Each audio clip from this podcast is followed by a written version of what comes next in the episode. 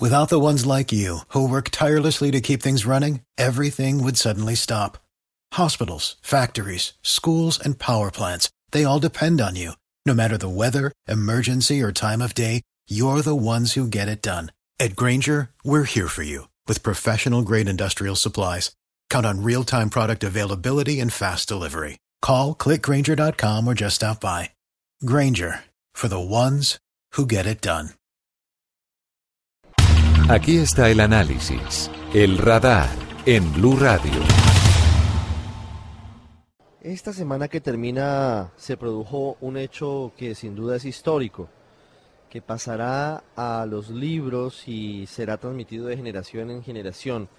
Y ojalá que finalmente pueda llevar a lo que significa un verdadero cambio en la sociedad colombiana. No solamente por lo que significa que las FARC hayan dejado las armas, y estén haciendo el tránsito hacia lo que siempre intentaron hacer, que es un partido político, sino que esas armas dejarán de matar colombianos, dejarán de servir para alimentar el conflicto.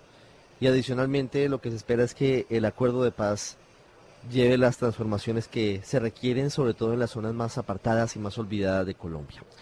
Ese proceso del gobierno del presidente Santos con las FARC duró cerca de seis años entre la fase pública y la, fase privada. Y hay una persona que ha sido crucial a lo largo de estos años, incluso no solo en la génesis del proceso, sino también cuando hubo crisis, que no fueron pocas, para limar asperezas, para bajar los ánimos y para permitir que el agua siguiera su cauce. Es Henry Acosta, empresario, quindiano, pero caleño y vallecaucano por adopción. Don Henry, gracias por estar con nosotros. A usted, Ricardo, muy amable. ¿Qué significa para usted ver hoy lo que ha pasado? Un hombre que, como lo he dicho, desde hace mucho tiempo ha sido un puente para poder llegar a, esto que, concluye finalmente con éxito. ¿Qué sintió usted?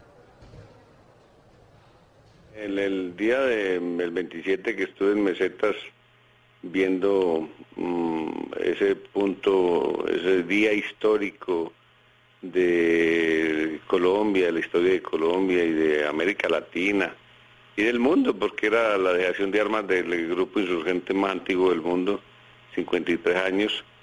Eh, era ya el punto de inflexión, la paz sin retorno, sin posibilidades de retornar a la, a la guerra. Eh, de eso que iniciaron hace seis años, diez meses y y 20 días eh, Juan Manuel Santos y Alfonso Cano, eh, pues obviamente cada uno como cabezas de sus mm, las dos partes en conflicto.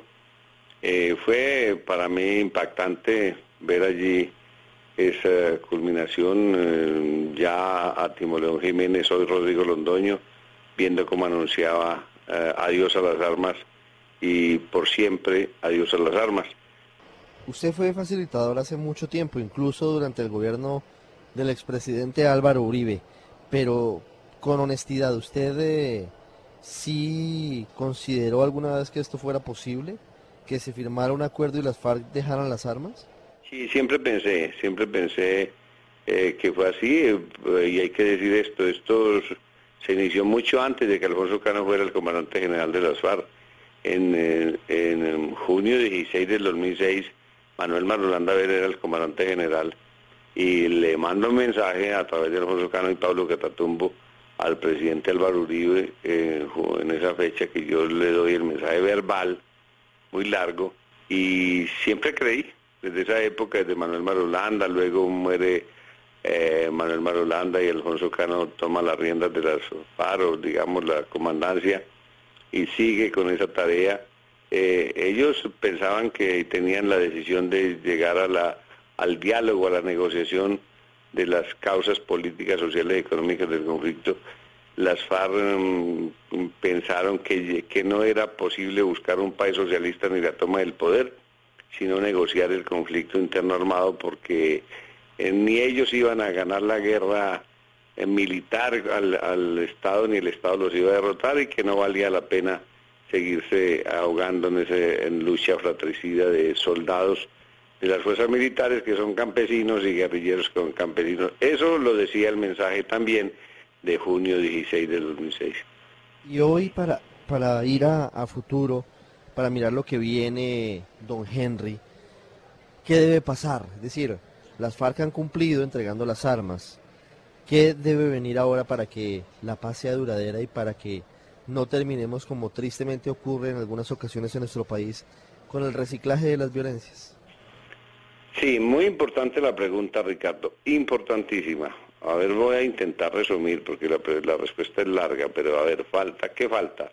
La justicia transicional, la JEP, falta. Eh, se ha dicho que se demorará, que está, está determinada la ley, todo el asunto, pero la ley todavía no, se aplazó para el 20 de julio, porque si se dejaba en manos del Congreso en la legislatura pasada, pasada no alcanzaba a tramitarse, entonces eh, podía morir, entonces eh, el gobierno la retiró. Esa es la real justificación de ese retiro. Entonces falta que se apruebe. Imagínese usted, justicia transicional, falta que pase por el Congreso y se apruebe. Justicia transicional significa tribunal, significa eh, unidad nacional investigativa, significa eh, mm, cuerpo élite de la policía. Bueno, eso es para el juzgamiento de los delitos de lesa humanidad y crímenes de guerra. Ricardo, de todos los actores del proceso eh, del conflicto interno armado colombiano, es decir, de insurgencia, de guerrilla, de militares, de civiles, de empresarios, de políticos, todos los que estuvieron metidos de alguna u otra manera en el proceso, en el conflicto y que pueden haber incurrido en, esos delitos graves de lesa humanidad y crímenes de guerra y otros. Eh, sigue faltando también, eh, lo, lo estoy dejando de último porque en mi opinión es lo más importante, es la reincorporación.